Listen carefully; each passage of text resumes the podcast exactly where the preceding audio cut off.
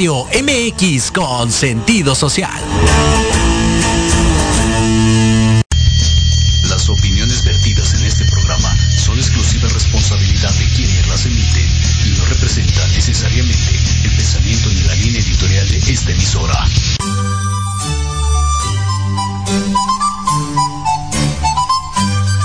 Casi inicio de semana y no sabes qué hacer. A que nos escuches. Platicaremos de libros, autores, cuentos, emprendimiento y cultura. Sí, cultura. Todo lo que te guste a ti y quieres escuchar. Solamente aquí en tu programa Enamorando tus sentidos. Comenzamos.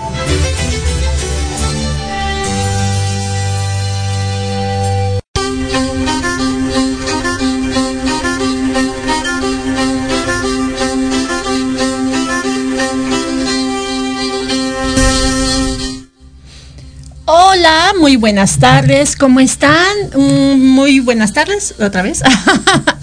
¿Cómo están? Yo soy Verónica Mejía y esto es un programa más de Enamorando tus sentidos. Ay, y bueno, pues córrele, que córrele y pues ya estamos aquí. Muy bien, muy bien, pues muchas gracias por acompañarnos. Eh, hoy es martes, martes de programa y pues vamos a, platicar temas súper interesantes. Ya tenemos a nuestras invitadas. Ellas pues sí, las podemos ver en el mole rojo, en el mole verde, en el mole poblano. no es cierto. Las ajonjolí, no, no es cierto. Súper invitadas que siempre nos vienen a compartir, nos vienen a acompañar, a hablar de temas, pues de, creo que de Mm, temas de sentido común, pero también temas de mucha importancia, como, como de, de trascendencia, pero también de lo que se vive hoy. Y saben, pues hoy les voy a, hoy yo les voy a, o sea, yo les voy a platicar, ellas no. hoy les voy a compartir, o- mira, ya ves otra vez, les vamos a compartir, yo aquí de egocéntrica, les vamos a compartir o vamos a hablar de un tema maravilloso y creo que es muy importante. Y mm, pareciera que en pleno siglo XXI pues no se da, pero como todo, pues todo está presente y todo es latente. Y también tiene que ver mucho como qué tanto pues venimos eh, trayendo las tradiciones, pero las, las costumbres, pero los adeptos, pero también todas aquellas ideologías que vienen desde hace muchísimo tiempo. Y ya no voy a cantinflar, te voy a decir de qué se trata. Fíjate, te voy a leer un texto que en- encontré en internet porque no voy a decir que fue mío, porque no. Entonces dice algo así. El incesto emocional. También conocida como, eh, como incesto encubierto, en una di- es una dinámica que ocurre dentro de una familia disfuncional en la que el padre, la madre, busca apoyo emocional en sus hijos como si fueran adultos. Aunque los efectos del incesto emocional pueden ser Ay, pues, perdón. Aunque los, aunque los eh, efectos del incesto emocional pueden ser simul- eh, similares a los que resultan del incesto físico, el término, el término no incluye abuso sexual. Creo que tengo que eh, leer un poquito más. Las niñas, las niñas cuyos padres, madres les ponen en esta posición es probable que se sientan especiales o privilegiadas porque el padre o la madre están compartiendo información adulta con ellos o están buscando apoyo, creando así una necesidad. Em, perdón, creando así una sensación de cercanía. Sin embargo, esto resulta en que las necesidades de las niñas son ignoradas en favor de las madres, creando una dinámica tóxica en la que básicamente las niñas se convierten en los padres. Y esto lo hemos visto a lo largo, digo, obviamente tiene que ver con el incesto emocional, pero también con el incesto físico. Y esto lo vemos y lo hemos eh, leído y lo hemos aprendido y lo hemos conocido a lo largo de la historia y lo hemos visto un, eh, temas tan importantes como Edipo, o, eh, digo, por, por dar, por dar un, un- un término, pero esto viene pues desde la época grecorromana y cómo justamente las, las historias, pero también este, esta parte de, eh, lo, escuchábamos muchas veces en, em, en las familias, en, antiguo, en los antiguos tiempos o en los viejos, en los viejos tiempos, pues las personas, los, los, los jóvenes, no tenían como el privilegio, el gusto de elegir a su pareja. Simplemente era como, ya naciste y ya sabes hasta con quién te vas a casar, ¿no? Entonces era con la prima, y era con el primo, y, así muchas situaciones que no solamente traían como el querer preservar un apellido o una sangre, sino también traían otros, otros problemas que, bueno, se fueron dando y siguen dando en el día a día. Pero para ello, pues vamos a platicar y tenemos, a, les decía, a dos súper, súper invitadas.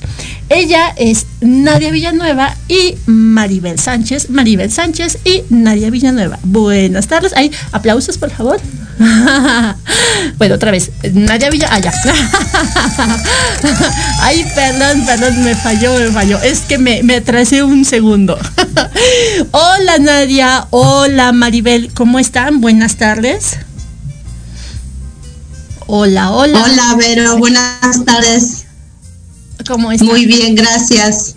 Qué bueno, Naya, me da muchísimo gusto, bienvenida, que ya estás por aquí, que, que te vemos nuevamente y que bueno, con temas tan importantes y tan interesantes. Y también tenemos ahí del otro lado a, creo, a Maribel. Hola Maribel, buenas tardes, ¿cómo estás?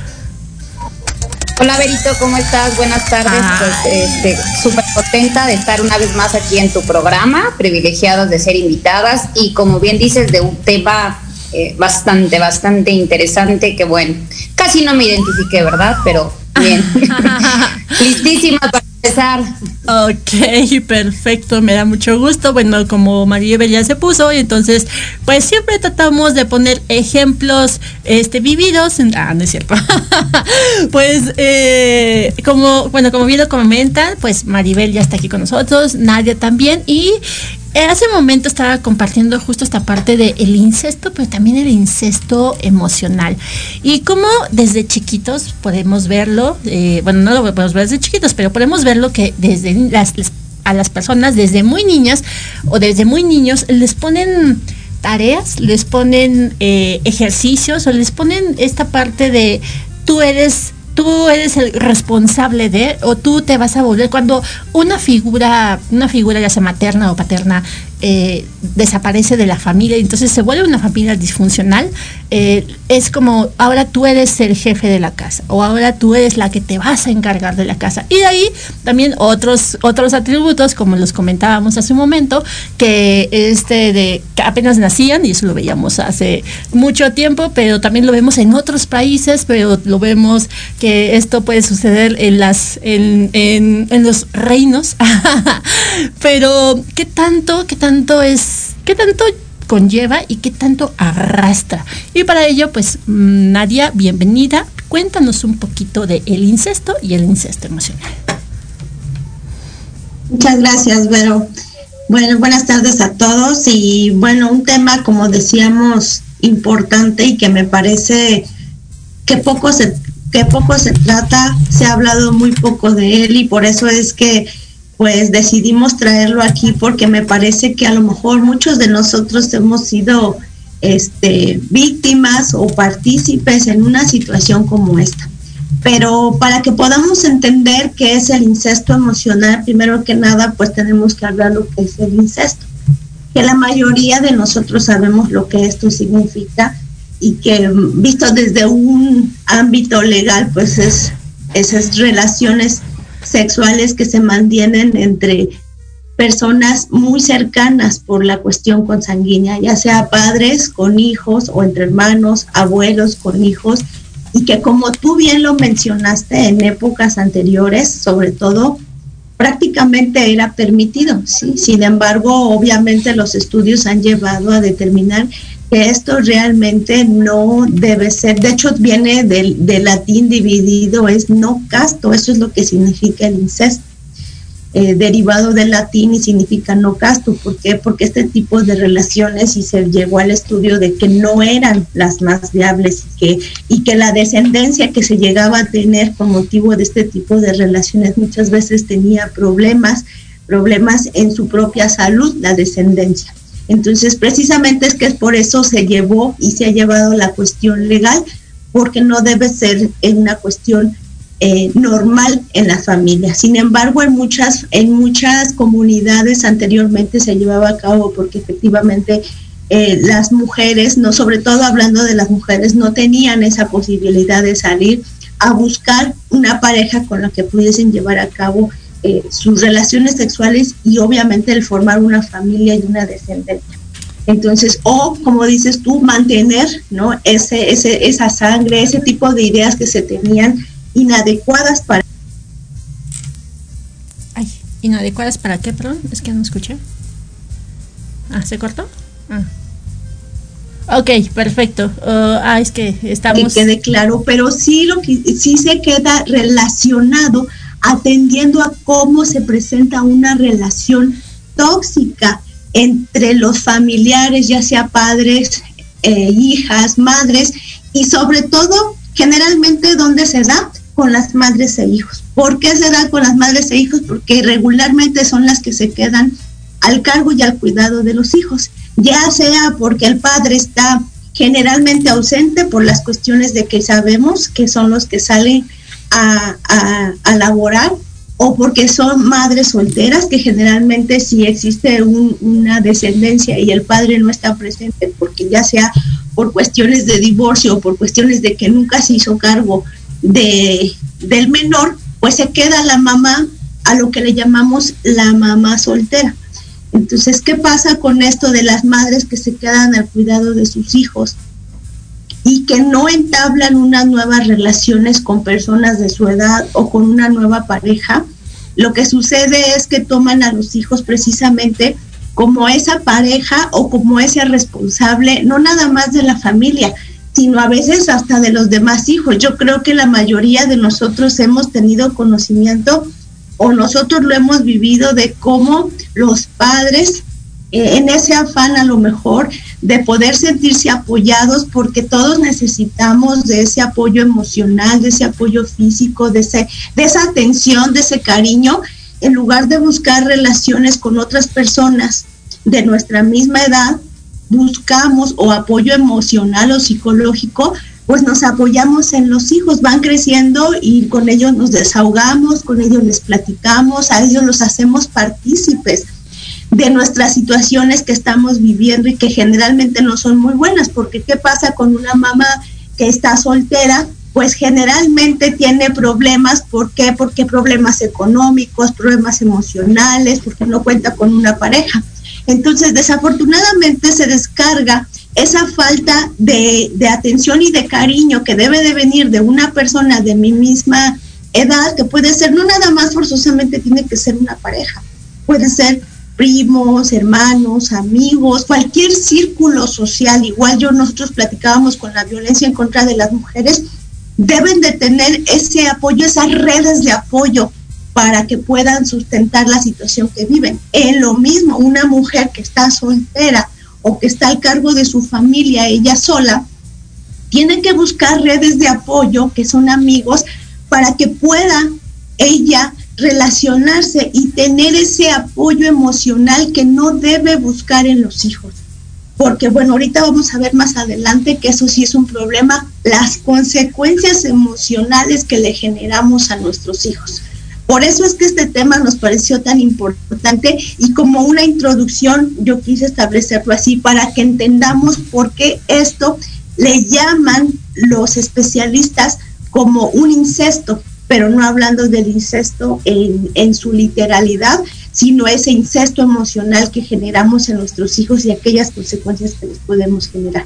Gracias, No, al contrario, gracias, Nadia. Y bueno, lo hemos visto también en esta parte donde, eh, digo, puede ser, al final tú eres la experta, pero lo vemos como cuando es muy común de repente ver a la mamá o ver al papá ver sus hijas o hijos, y entonces se saludan y se saludan como beso en la boca, y entonces se hablan con, mm, con, con palabras sí cariñosas, pero a veces suelen ya ser un poco más como, como, como, como muy íntimas, y entonces justamente esta parte de, ir como abordando, pero también de ir, rompiendo el límite que hay entre la mamá y el papá eh, e hijos, o bueno, dice eh, también entre otras familias. Y, y, entonces esto puede, bueno, corrompe, rompe como el ciclo y llega a lo podemos ver a lo mejor de mi, mi papá o mi bueno, mi papá es ya lo vamos a platicar, pero es justamente de esta parte de la familia, ¿no? Y qué tanto nos conlleva. Y también está con nosotros eh, Maribel, y Maribel decía hace un momento, y algo, digo, es con mucho cariño y con mucho respeto, ya lo sabe, eh, eh, lo, lo, compartía y decía, me tocaron algo muy importante, pero nos gustaría que nos compartieras, Maribel, cuál es tu punto de vista y qué nos gusta, y qué te gustaría compartirnos en este tema que nos dijiste. Muchas gracias, Berito. Bueno, de esta última parte que comentaste, me acuerdo mucho lo que dice este Freud, ¿no? Que para él el tema del, del, incesto pues se encuentra presente en todas las relaciones humanas y sociales. Y como bien lo comentas, desde el hecho de cómo se relacionan a veces padres e hijos, hay un concepto, digo, no quiero entrar en debate ni mucho menos, pero de que mi papá es mi mejor amigo o mi mamá es mi mejor amiga. Y creo que ahí, bueno, el, el hecho de ser padre o madre, eh, hay una, eh, quizá no limitante, pero sí una línea de para llegar a ser amigo o amiga. Este tema de, del incesto emocional, la verdad es que es un tema bastante interesante en el sentido de las consecuencias que esto puede llevar, cómo ¿Cómo surge dentro de las familias disfuncionales esta dinámica, esta dinámica de un abuso emocional en donde papá o mamá, y como bien lo dijo nadie en este caso, se carga más hacia las mamás buscando esta eh, eh, salida de alguna manera a través de los hijos y yo creo que de, manera inconsciente, de manera inconsciente, yo decía en caso de que es como enquistar, pero ahora que vemos este concepto del de, incesto, sí es como penetrar a fondo el tema de que los hijos o las hijas, en este caso, puedan hacerse cargo y afecta afecta desde, desde un tema de, de, su infancia hasta un tema de adulto. En el tema de la infancia obviamente se roban muchas de las situaciones que un niño puede vivir y en la edad adulta las consecuencias en donde se repiten, en donde hay ciertos patrones de comportamientos dentro del adulto que no se es consciente del por qué, hasta que obviamente no se busca ayuda, como bien dice Nadia, este, en muchas instancias, pero hay una repercusión total. Y en el caso, obviamente, de, de, las madres, creo que lo realizan de una forma inconsciente por la situación que están viviendo, sin ponerse a pensar la afectación que, que hacen, ¿no? Este, y como se hablaba, ¿no? No, no hablamos de un eh, de, un, eh, de la parte del incesto, hablando de la parte sexual, sino de la parte emocional, desde el punto de vista de hasta dónde conlleva. Y creo que eh, muchos, como bien lo comentábamos, hemos vivido esta parte sin ser conscientes que pues que llevamos muchos años viviéndolo y que hay que obviamente poner límites y que hay que buscar ayuda porque hay eh, consecuencias que cuando eres consciente de que las estás viviendo y que no sabes qué es por eso, eh, hablamos también del concepto de que puede ser hijo bastón o hija bastón y no, o sea, va mucho más allá de esto, este, este concepto, pero lo más importante es que hay, hay alternativas eh, con las cuales uno puede buscar este, y ser consciente de que está viviendo una situación así y que puede salir de esa situación, Berito. Muchas gracias. No, al contrario, muchas gracias a ti, Maribel. Y bueno, esta parte, algo que comentabas muy importante, nadie decías, las redes de apoyo. Y las redes de apoyo no solamente los vemos en una terapia psicológica, ¿no? Una, terapia tanatológica, sino también con las personas que están cercanas a nosotros. Alguna vez leí, decían que las mujeres cuando están en, en, temas vulnerables cuando eh, para poder como madurar esta parte de la resiliencia, que, que no, es que me salga del tema, pero la resiliencia, eh, escuchaba, leía, que se va a, realizar o va a llegar cuando las personas son maduras, y más en las mujeres, en los hombres tardan un poco más. Pero eh, las mujeres cuando buscan esta, esta parte de, del apoyo, pues muchas veces lo buscan como en la familia, ¿no? Lo vemos mucho como estas personas que dicen, somos familia muégano y para todos lados estamos juntos y lo primero que eh, pasa cuando algo está sucediendo salen corriendo con la familia, ¿no? Y no vemos mucho probablemente las mujeres, eh, o nosotros las mujeres, ay, decía las mujeres, ese extra, extraterrestre, ¿verdad? y entonces, eh, esta parte de cuando hay una situación vulnerable, pues lo primero que salen corriendo es a la mamá o al papá o, o la familia. Y los hombres, pues dicen que para poder madurar, para poder tener como esta también red neuronal y que tienen, bueno, es parte de, pues lo hacen más con las necesidades básicas, pero también con las necesidades de poderse vincular con las mujeres. Cuando encontrábamos esta red de, de, apoyo, las mujeres lo vemos y, lo comentabas o lo comentábamos, están en la familia, ven al, hijo, pero entonces ya lo, lo, lo, ven como, como el, el, hombre de la casa y entonces empieza a ver como una, una relación muchísimo más allá de, de padre e hijo, como bien lo decían eh, Maribel, estaba parte de eh, soy, la, soy la mejor amiga de mi hijo, soy la mejor amiga de mi, de mi hija. Eh, y entonces viene a ver como estos, estos cariñitos y estos besos en la boca y no pasa nada y lo vemos desde chiquitos. Eh, la verdad es que yo lo veo y digo, ay, no sabes lo que estás haciendo, pero ¿quién soy yo para decirle lo que tiene, que, que tiene o no tiene que hacer? Pero justamente nos vamos al otro lado y entonces podemos ver como algo como tipo Edipo, que no sé, se enamoran de la mamá, entonces la ven como, como ese prototipo y de repente, ¡pum!, sale justamente esta parte del incesto, entre comillas, em, y es, es cuando empieza a haber relaciones y de repente ya es la, mi, mi hijo es el papá de mis hijos, ¿no? Cuéntanos un poquito. Sí, mira, este, pero gracias. Yo quería, antes que nada, hacer una precisión en cuanto a lo que mencionamos como, como las, usar el término de las familias disfuncionales. A mí, y a lo mejor ese sería un tema bien importante que después podríamos tocar, es que ya no hablemos de familias disfuncionales, sino de diferentes tipos de familias, ¿no? Eh, como es el caso de las familias, ya después hablaremos monogámicas y etcétera, como es el caso de las mamás que se quedan con sus hijos. Entonces, porque hablar de una familia disfuncional, digo, no me salgo mucho del tema, pero es, es como señalar una familia que está como incorrectamente integrada. Entonces, pero bueno, pasando de eso, el otro tema que tú nos mencionabas es el de las, el de las mujeres precisamente, ¿no? Que buscan esas redes de apoyo precisamente. Es aquí yo les decía, ¿qué tienen que hacer las personas? Y no nos vamos a referir únicamente a las mujeres, sino también a los hombres, porque hoy en día afortunadamente también hay hombres que se quedan al cuidado y a la atención de sus hijos y que obviamente el tener la responsabilidad tanto del trabajo como de la casa como en el cuidado de los hijos es una responsabilidad muy grande.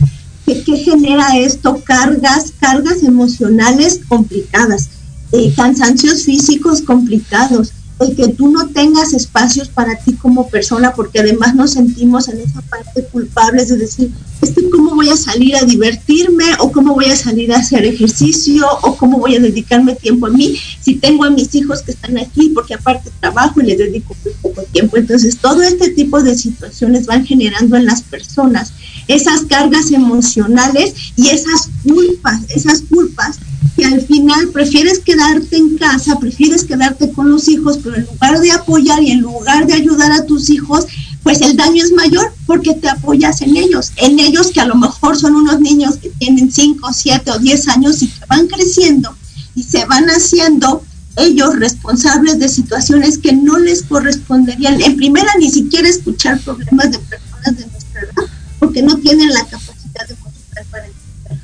hacemos que, que, se, que se vuelvan o que crezcan o que vivan una situación de adultos que tampoco les corresponde conforme a su edad, porque los niños de 5, de 10, atendiendo a su edad, tienen que hacer actividades y deben de tener relaciones sanas con niños de su edad, no estar haciendo relaciones con personas de 30 o de 40 años escuchando sus problemas.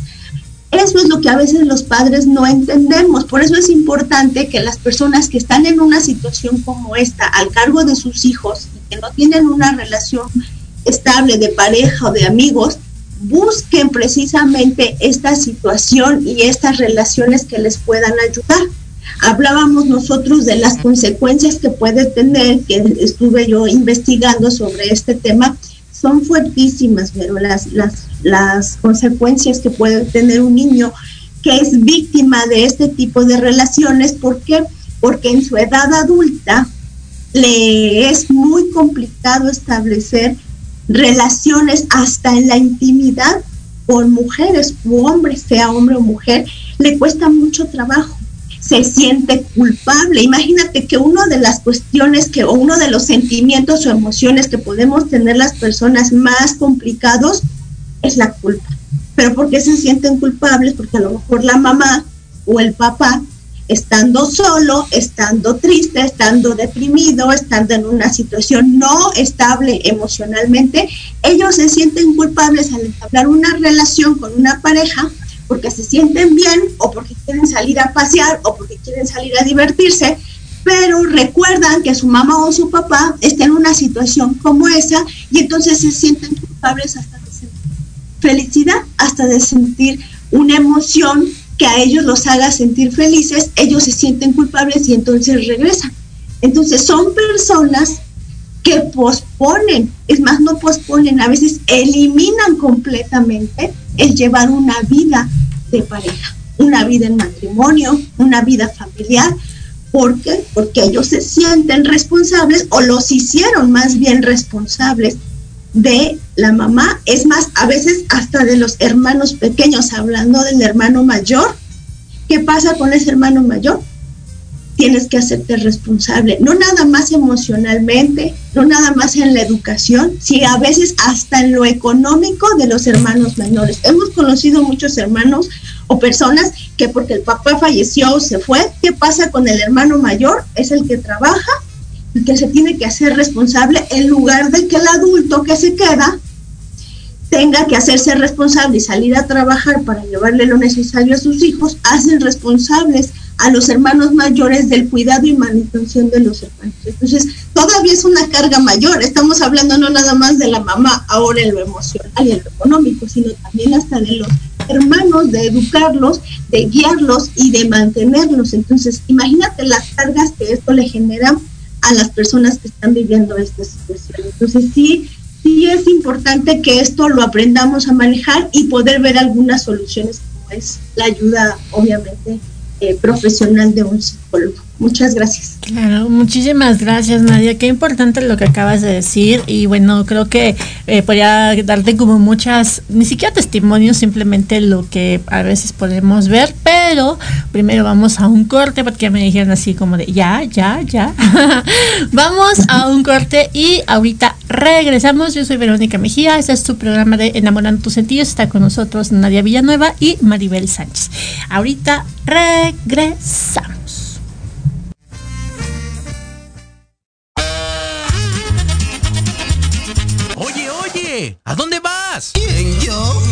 Vamos a un corte rapidísimo y regresamos. Se va a poner interesante. Quédate en casa y escucha la programación de Proyecto Radio MX con sentido social. ¡Uh, la, la chulada!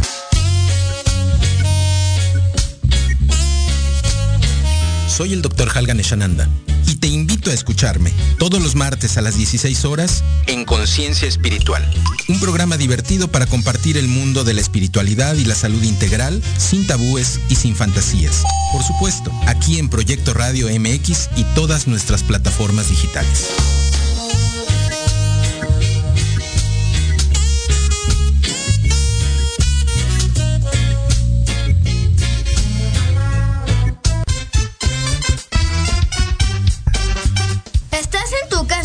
¿Muriendo de aburrimiento? ¿Ya hiciste tu tarea y no tienes nada que hacer? Pon diversión a tu día con los pequeños genios. Con ciudades, juegos, datos interesantes y mucha diversión. ¡Hurra! Todos los martes a las 5 de la tarde por Proyecto Radio MX.com con sentido social.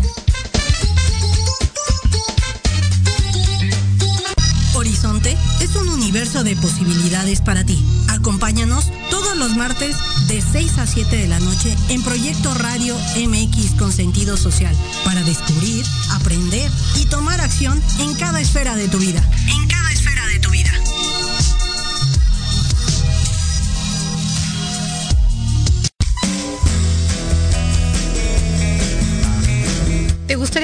Hijos fueran adultos exitosos? ¿O qué tal tener una mejor relación con ellos? Todos necesitamos un apoyo de vez en cuando, ¿no crees? Soy Ana Trulín, subdirectora del Instituto UFI. Acompáñame todos los martes de 7 a 8 de la noche en De la mano con tus hijos y descubre cómo relacionarte con ellos desde el corazón. Por proyectoradiomx.com con sentido social.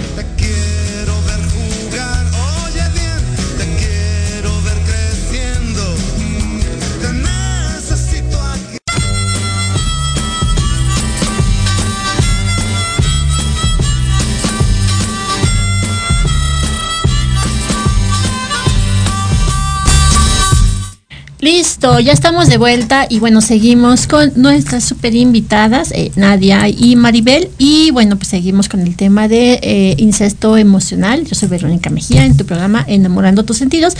Y pues bueno, esta parte, fíjate algo que estaba eh, aquí, pues viendo en Wikipedia. no es cierto.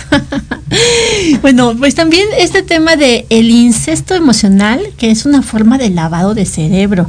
Y esto es para que el niño es victimizado y está siendo programado para hacerle creer que justamente la relación que hay con la mamá, con el papá o bueno, probablemente con alguna otra forma de otra persona de la familia, pues no tiene nada de malo, es algo normal y puede ser justo como esta parte de eh, todo está en, todo queda entre familia, nadie nos, nadie tiene por qué vernos mal, eh, si hay alguien que te dice por qué besas a tu mamá en la boca o besas a tu papá en la boca o justamente estos roles que van teniendo como lo que nos comentaba, eh, perdón, este Nadia hace un momento que cuando hay una situación complicada, em, pues a veces los niños o los adolescentes pues toman un papel que no es el de ellos, lo vemos mucho en los niños en la calle o los niños que andan vendiendo los chicles y entonces la mamá está del otro lado y el niño trae la cajita de el mazapán o los chicles o, me compras algo, entonces esta, esta dinámica de tú eres el que, el que tienes que traer el dinero a la casa y es parte de... Platícanos un poquito esta parte del lavado de cerebro y todo esto que conlleva Maribel con el tema del incesto y el incesto emocional. Gracias, Vero. Híjole, es, es tan importante eh, tener claridad respecto a, este concepto de lavado de cerebro que, comentas, porque realmente como hijo te compras esa idea, si te compras la idea de que eres responsable, te compras la idea de, del tengo que, ¿no? El tengo que ayudar a mamá o tengo que ayudar a papá o tengo que ayudar a la familia o por ser el hijo mayor eh, y a veces no necesariamente por ser el hijo mayor, o sea, a veces siendo menor o de medio, este, toca esa responsabilidad que, que, es tanto lo que, lo que la mamá o lo que el papá en este caso este, lo, lo dice, eh, lo inquiste y el sufrimiento y lo que recae que, te hacen ese lavado de cerebro al momento de exponerte a ti como, como, como adolescente o hasta como infante también, el exponer los papás los problemas emocionales que tienen, sea mamá o sea papá, y te vuelven parte de cuando en realidad no es tu responsabilidad y te limitan a muchas cosas que evidentemente no vives conforme a tu edad. Entonces creces o vuelves adolescente y vas a una edad adulta y, cargas, cargas eso, eh, no sabes de alguna manera que sí es una carga, es algo que, te, eh, pues sí, como tal lo dice la palabra, eh, te incestaron y es tan, lo que dijo Nadia de sentir esa culpa, sí, a título personal lo puedo decir que esa culpa y ese lavado de cerebro se te hace, es una sensación de verdad de estar como entre dos líneas, entre la espada y la pared, de por un lado querer cómo hacer tu vida y por otro lado está la mamá que es un sentido de culpa muy fuerte, muy fuerte y te limita a muchas cosas, te limita a no tener buenas relaciones en muchos sentidos, te limita a no desenvolverte en muchas situaciones que tú quieres por estar, por estar, por estar.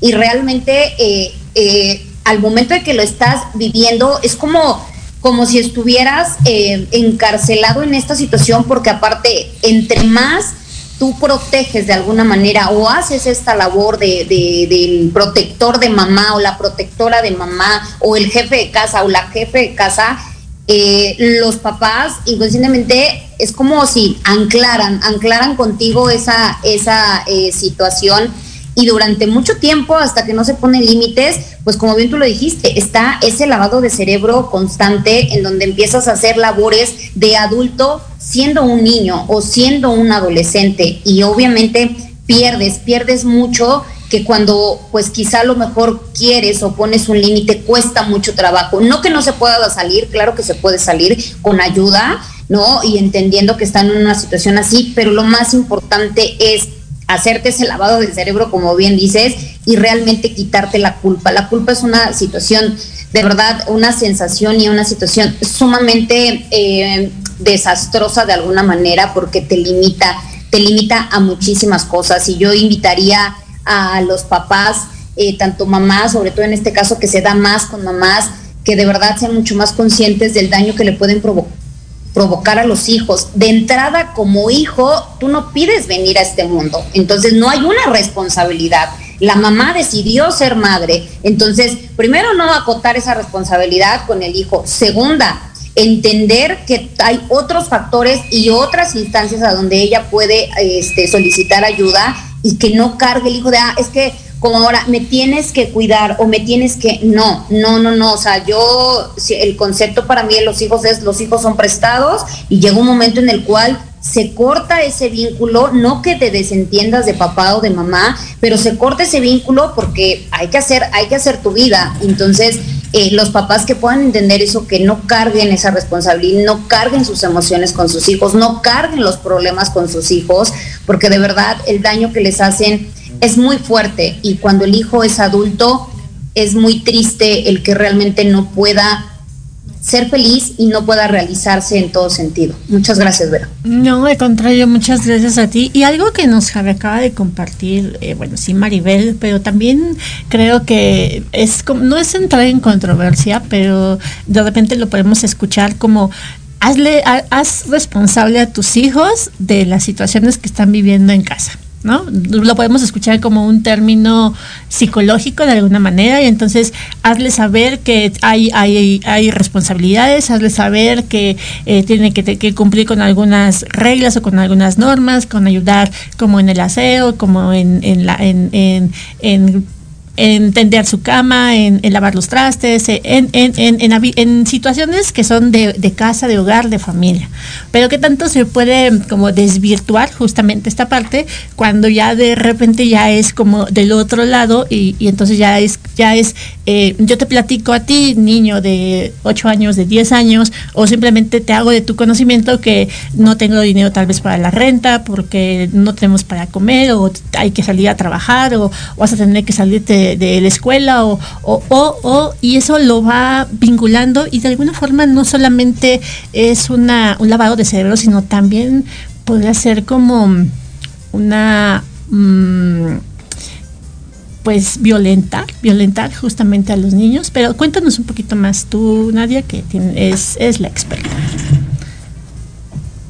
Gracias, Vero. Pues sí, yo creo que como bien tú lo estás diciendo, no lo vemos como una violencia en contra de los menores, pero sí lo es. Es una violencia emocional. Ya hemos platicado aquí en tu programa respecto del tipo de violencias que existen y no forzosamente tiene que ser que yo vea que me están golpeando el cabello, que esa es una violencia física. Pero el que tú hagas corresponsable, le llamaría yo, a un menor de las acciones que se están viviendo en casa, económicas, eh, de problemas que tienen los mayores, yo creo que es una manera de violentar a tus hijos yo creo que un hijo de 5, de 10, de 15, dependiendo de la edad que está viviendo, tiene que vivir su vida, su etapa. O sea, un niño de 5 tiene que jugar. Un niño de 10 a lo mejor empieza a relacionarse con sus pares. Yo eh, platicaba con una especialista psicológica y me decía, ¿a qué van los niños a la escuela? ¿Usted cree que aprenden mucho? Sí, obviamente es una formación en la escuela, pero ¿qué es lo que a ellos les ayuda en la escuela? Es relacionarse con sus pares, relacionarse con personas de su sexo distinto, de su mismo sexo, de aprender a conocerse, de aprender a relacionarse sobre todo. Porque cuando van a tomar una responsabilidad de lo que ellos quieren en la vida es cuando vayan a la universidad y a lo mejor más allá, ¿sí? Porque ellos tienen que estar viviendo con etapa, con conforme a su edad y no hacerlos corresponsables de una situación, es que no hay dinero, es que yo no tengo para comprar, es que yo no tengo para esto. Obvio que debe de haber reglas, como tú dices, obvio que debe haber límites en los hijos. Efectivamente, yo creo que esa es una, una forma de que ellos participen en saber que en una casa, como en toda sociedad, porque en toda sociedad sabemos hay leyes que son reglas que nosotros debemos de cumplir en un trabajo, en un todo, que se deben de respetar, mas no debemos hacerlos corresponsables de una situación que nos corresponde solamente a los adultos conforme a la situación que vivimos. Aquí hay algo bien importante que a mí me gustaría destacar, pero es, este tema no se trata de hablar más de los papás para que los que a lo mejor nos están viendo y nos escuchen en su momento no se sientan agredidos. No se trata de señalar a los papás ni de juzgarlos. Se trata de que a lo mejor nosotros mismos, si es que estamos viviendo una situación de que nosotros estamos generando en nuestros hijos un incesto o nosotros como hijos siendo niños, es más siendo adultos, hay gente que de 30 o de 40 sigue siendo víctima de este tipo de incesto emocional. Entonces, ¿de qué se trata? No se trata de juzgar a los padres. Yo platicaba apenas con una persona y me dijo, pero yo cómo se lo voy a decir a mi mamá, o sea, eso... Eh, sería tanto como que yo la esté dañando, sería tanto como que yo la esté dañando, yo no se lo podría decir. Entonces, aquí no se trata de señalarlos ni de juzgarlos, porque ellos también, muchos de ellos, nosotros sabemos que vienen de situaciones en carencias emocionales, en abandonos, en señalamientos, en hacerse responsable también de sus padres. Entonces, no se trata de juzgarlos ni de señalarlos, ni de estar en contra de los padres se trata de que todos establezcamos relaciones emocionales excelentes y no tóxicas, porque esta es una relación tóxica, que a veces ni siquiera los padres saben que están haciendo mal, simplemente ellos creen que están en lo correcto porque ellos así también fueron víctimas de incesto emocional. Entonces, aquí qué pasa no debemos hacer y sentir culpables a nuestros hijos de decir, es que yo me dediqué, yo sacrifiqué hasta mi vida profesional, personal, no salí a divertirme, no tuve pareja, no, por estarnos cuidando a ustedes. Entonces, ya dijimos en un principio, eso no es lo correcto, lo correcto es que tú establezcas relaciones de amistad, una relación amorosa, una relación de amistad, de salir, de divertirte, para que tú efectivamente no hagas sentir culpable a tu hijo de que tú dejaste todas esas situaciones y que no tienen por qué dejarse porque son parte de una persona. Claro. ¿Por qué? Porque después entonces viene a que los hacen sentir culpables a los hijos de que ellas dejaron todo este tipo de relaciones. Muchas gracias. No, al contrario, gracias a ti, Nadia. Y algo que bien comentaste ahorita, esta parte de tal vez como el victimismo, que justo en algún momento creo que lo hemos compartido, o no sé si lo hemos platicado ya, tantas cosas que hemos dicho, pero de, de, la víctima se pasa a ser victimario, ¿no? Y entonces esta parte de hacer sentir eh, una insana una lealtad, como bien lo compartías, ¿no? Esta parte de decir, eh, yo por ti dejé todo y yo me esforcé y yo salía o yo trabajaba de 8 a 8 y yo, yo, yo, yo. entonces cuando viene esta parte ya de los, del niño, pero ya en, la, en la, en, como en el rol de adulto, pues justamente es cuando vienen las relaciones eh, confusas o este eh, tema de, la lealtad, ¿no? decir, ay, es que mm, yo quiero estar con una pareja pero me da, me da siento feo de pensar en que voy a dejar a mi mamá o a mi papá porque pues ya está grande, pero, ¿no? Entonces, eh, todas estas este tema también de, de, cómo, cómo es el lavado del cerebro, justamente, y, hay quienes lo, lo, critican y dicen, no, es que es un holgazán, ¿no?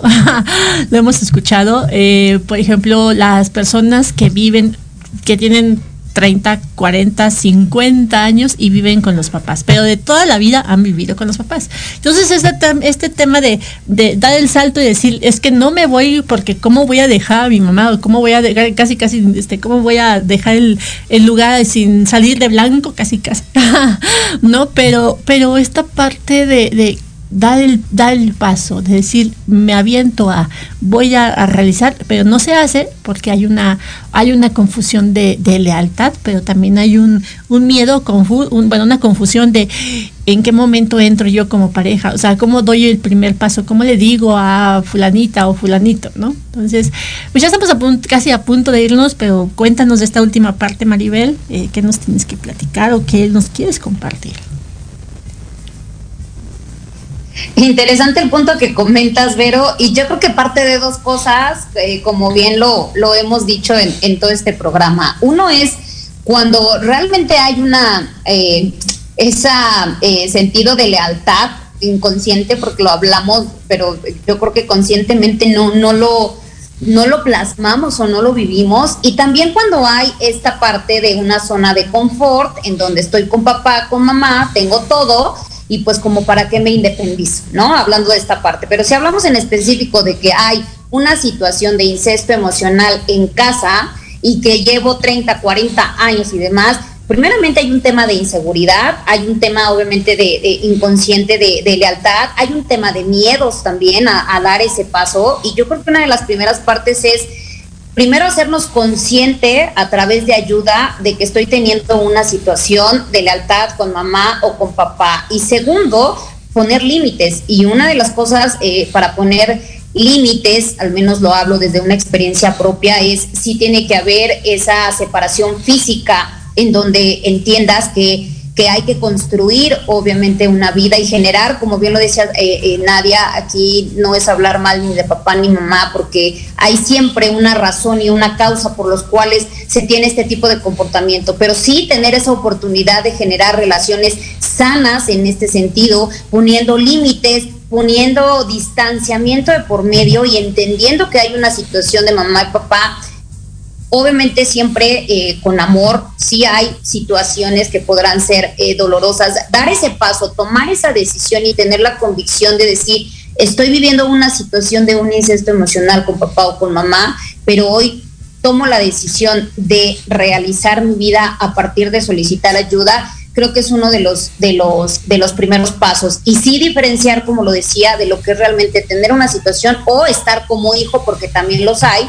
de estar como hijo en una situación de confort en donde pues sigo viviendo mi vida, así como siendo hijo de familia, como, como comúnmente o culturalmente nos lo han hecho saber, a volverme una persona completamente independiente, lo que realmente quiere decir independiente, pero generándome relaciones sanas, que eso es lo que lo más importante, el objetivo de, de, tocar este tema, de tocar este punto, es que realmente logremos ser seres humanos con relaciones sanas, con relaciones en donde podamos ser conscientes de que si tenemos una situación, seamos capaces de poderla solucionar, seamos capaces de poderla sanar. Y obviamente aquí no se trata ni de hacerte el papel de víctima o victimario, simplemente de hacerte consciente de que hay una situación que papá o mamá no es que eh, de manera eh, este, eh, consciente quieren hacer un daño a los hijos, no. Hay situaciones que ellos vivieron y con las herramientas y los elementos y lo que ellos aprendieron es como de alguna manera sentirse solo o sola, apoyarse pues con lo que tienen y lo primero que tienen pues obviamente son, son los hijos. Entonces si no hay información, si no hay esa seguridad emocional dentro de ellos, pues obviamente eh, eh, eh, se van a este tipo de, de, acciones, pero no juzgar, yo diría no juzgar, simplemente es ser empático, entender y ponerse en el zapato de la otra persona, entender que hay una situación, pero siempre el buscar ayuda, siempre el, el, el ver que siempre hay una solución ante la situación que estás viviendo, depende de ti si quieres o no salir de esa situación, pero lo primero entender que estamos en una, que, hay un problema, pero que ese problema tiene una solución. Muchas gracias, Vero. No, al contrario, gracias. Y bueno, ya casi para irnos, eh, Nadia, bueno, algo que me que me llamó la atención y bueno, estaba platicando, estábamos platicando el fin de semana, es este tema de los héroes y los villanos. Y ya, se, han de decir, ¿y qué tiene que ver la amnesia con la magnesia? ¿no?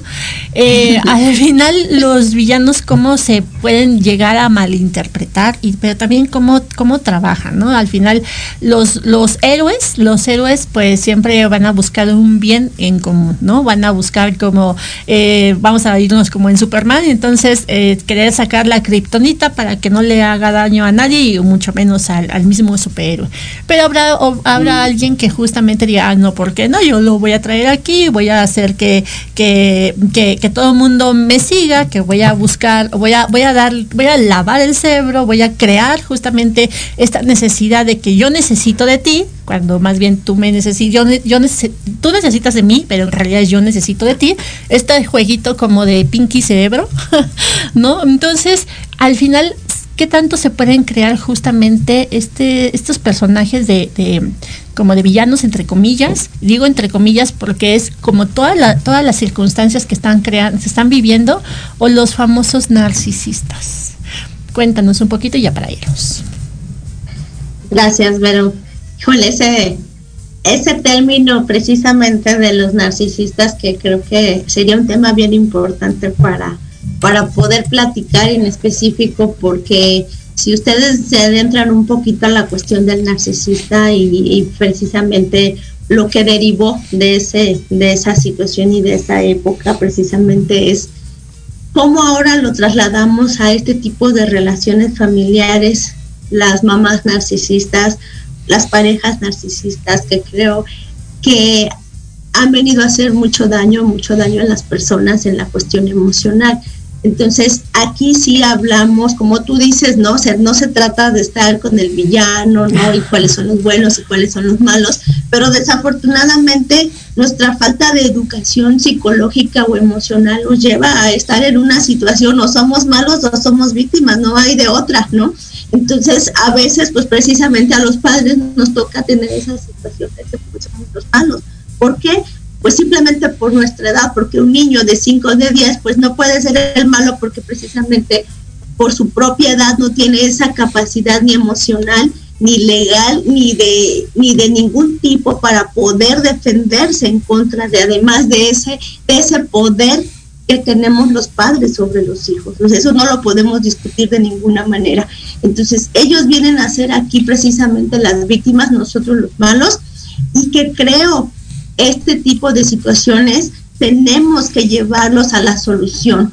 El hijo no es responsable de haber estado en este mundo. Vino aquí y definitivamente nosotros somos responsables de su educación y de su y de su estabilidad emocional. No nos podemos agarrar de ellos, no los podemos eh, eh, agarrar de, de, tabla, como dicen, ¿no? De tabla de salvación, no pueden ser nuestros hijos. Nosotros tenemos la responsabilidad de nuestra persona, de nuestra estabilidad emocional y de nuestra felicidad y de la de nuestros hijos, no ellos de nosotros. Entonces, no los hagamos responsables y yo se los pido a los hijos, por ejemplo, que están viviendo o viven esta situación, no se sientan culpables y si están viviendo esta situación es busquemos ayuda, no se trata de juzgar a papá, se trata de que salgamos de esta situación, porque estábamos hablando de los hijos que tal vez son solteros, pero hay hijos que están casados y ¿qué pasa? Esta situación no nada más se queda en los hijos, se traspasa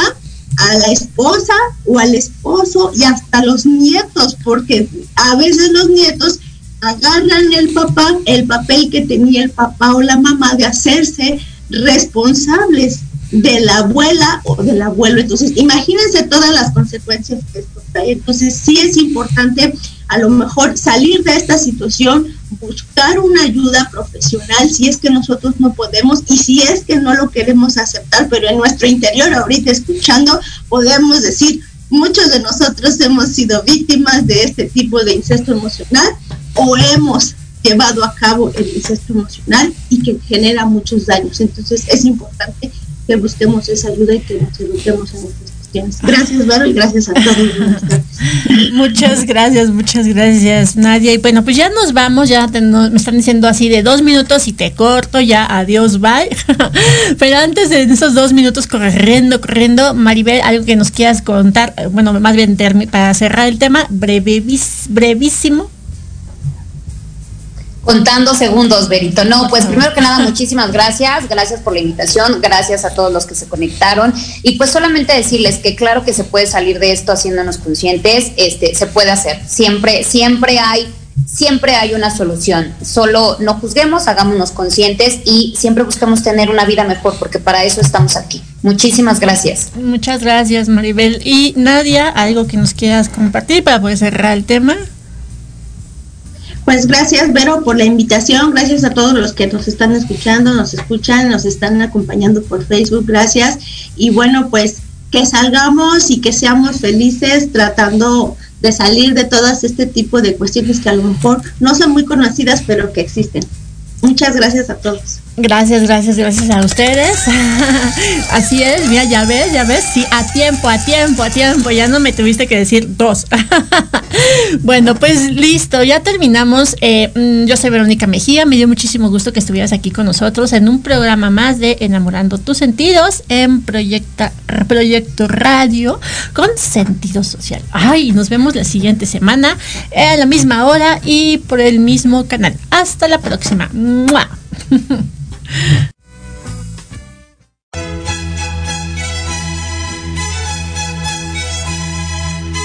Hemos llegado al final del programa. Nos escuchamos la siguiente semana. Sí, el próximo martes de 1 a 2 de la tarde, aquí en tu programa, Enamorando tus sentidos. Ay, pero espera, espera. No te vayas. Sígueme en la página de Facebook Enamorando tus sentidos. No se te olvide, nunca dejes de soñar porque todo se puede lograr. Hasta la próxima.